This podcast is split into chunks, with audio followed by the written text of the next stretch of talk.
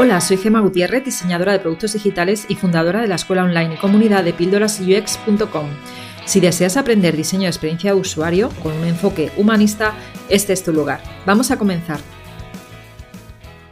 Hola, hoy me gustaría hablarte de la responsabilidad del UX Designer y la importancia de aportar valor a nuestra sociedad. Si escuchaste nuestro primer episodio de esta segunda temporada, te recomendé escuchar la charla Tú no trabajas, resuelves problemas del diseñador chileno Sergio Nobel, que nos hablaba del rol del diseñador no solo en las empresas, sino también como responsabilidad social. El caso es que creo que este mes de marzo del 2020 es un buen momento para hablar de nuestra responsabilidad social como diseñadores. Aunque supongo que no es necesario recordarte que ahora mismo tenemos antes una responsabilidad como ciudadanos, y es la de no salir a la calle en estos momentos si no es totalmente necesario, para evitar así el contagio del virus. Pero volviendo al tema de la responsabilidad del UX Designer y a lo que cuenta Sergio Nobel en su charla, te habrá quedado claro que nuestra función principal como diseñadores es la de resolver problemas y no la de realizar tareas.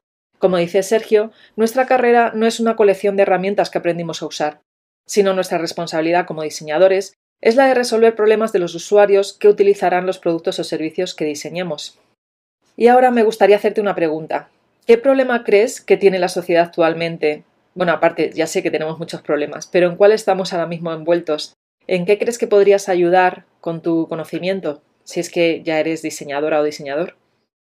Pensando en esto, la semana pasada propuse a mis nuevos alumnos del curso de diseño UX de la Escuela Trazos intentar a través de la metodología del Design Thinking aportar ideas a posibles soluciones al problema de la pandemia que sufrimos todos actualmente.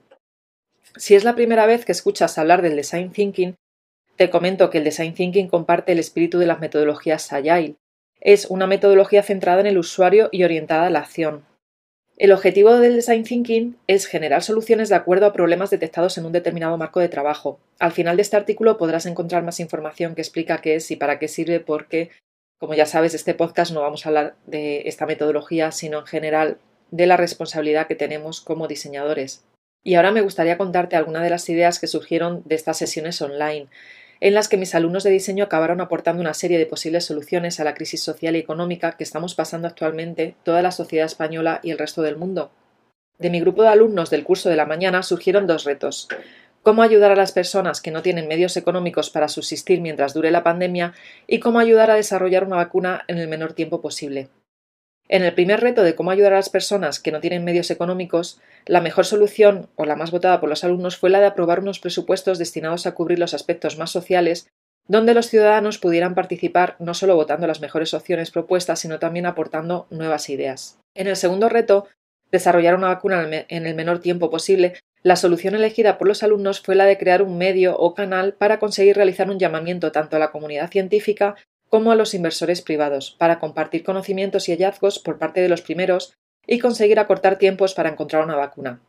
Además, en este caso, la aplicación no solo es un medio de comunicación efectivo entre la comunidad científica, sino además tendría como objetivo conseguir financiación para la investigación a través de inversores. Ahora te voy a contar las ideas que tuvieron eh, mi grupo de alumnos de la tarde.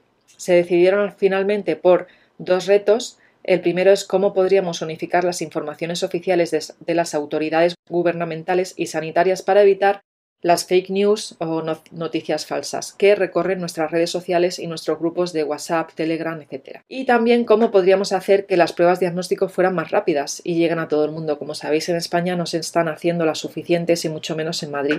Del primer reto, sobre cómo unificar las informaciones oficiales para evitar las fake news, la solución más votada fue crear una app de podcast en la que los periodistas verificaran qué noticias son falsas y cuáles sí son ciertas, y que la sociedad civil pueda estar informada. Por cierto, esto último, si no lo sabes, ya existe, aunque no en formato podcast. Eh, es la web de neutral.es, que además te informa a través de un canal de Telegram. Vamos ahora al segundo reto del que te hablaba, que es cómo hacer que las pruebas de diagnóstico sean más rápidas y lleguen a todo el mundo. Aquí la solución que, ofrecieron mis alumnos, bueno, una de las soluciones que, ofrecieron fue generar una app con un bot o médico virtual para cesar los panicismos y dar consejos de curas, cuidados e información para las personas que dudan si están o no infectadas de manera que indiquen sus síntomas y el bot le informe de todo esto. Y aquí resulta, y ahora ya engancho con otro tema, que esta última idea ya se ha desarrollado y lanzado esta semana en la Comunidad de Madrid. Pero claro, durante este, este, esta metodología que estuve haciendo con mis alumnos de Design Thinking, pues no lo sabíamos. Eh, si no conoces la aplicación, em, esta se llama Corona Madrid. Es una página que ayuda a que los ciudadanos no llamemos tanto a los números de, de la Comunidad de Madrid que te informan sobre este tema.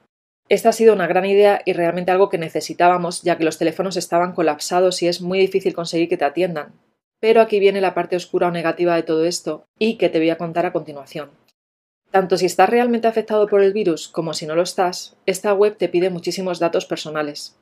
Al inicio te piden tu número de teléfono y según avanzas en el flujo de pantallas te piden tu nombre y apellidos, tu DNI, tu fecha de nacimiento, tu correo electrónico, tu dirección completa de donde vives, código postal, tu género y también la geolocalización. No he podido evitar, debido a mi curiosidad, seguir investigando porque me extrañaba que al inicio te pidieran tantos datos. Y me he encontrado con una noticia del diario.es donde explican que COVID App permite que los datos personales de los usuarios acaben en empresas como Google, Telefónica o Ferrovial, que son las que han colaborado en su desarrollo. Parece ser que la han desarrollado en tan solo una semana o en muy poquito tiempo. Y esto de verdad que ha sido muy buena idea, pero el tema de los datos ya aquí me preocupa. Tengo que decir que esto es legal porque lo explican y detallan en su aviso de privacidad. La verdad es que como usuarios deberíamos leer siempre el aviso de privacidad, ¿no? Pero la verdad es que supongo que al igual que yo no sueles hacerlo. Si lees este aviso de privacidad, en el punto 6 nos informan de que eh, los proveedores y colaboradores, así como las empresas que estos subcontraten, tendrán acceso a estos datos. ¿Vale? No deja del todo claro de qué manera.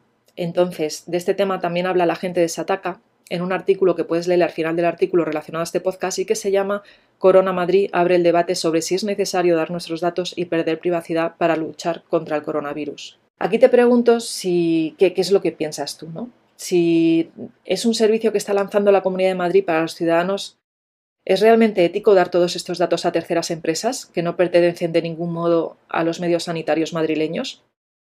Mi opinión como ciudadana es que en caso de tener síntomas de este virus preferiré llamar al 112, aunque tenga que esperar o intentarlo varias veces.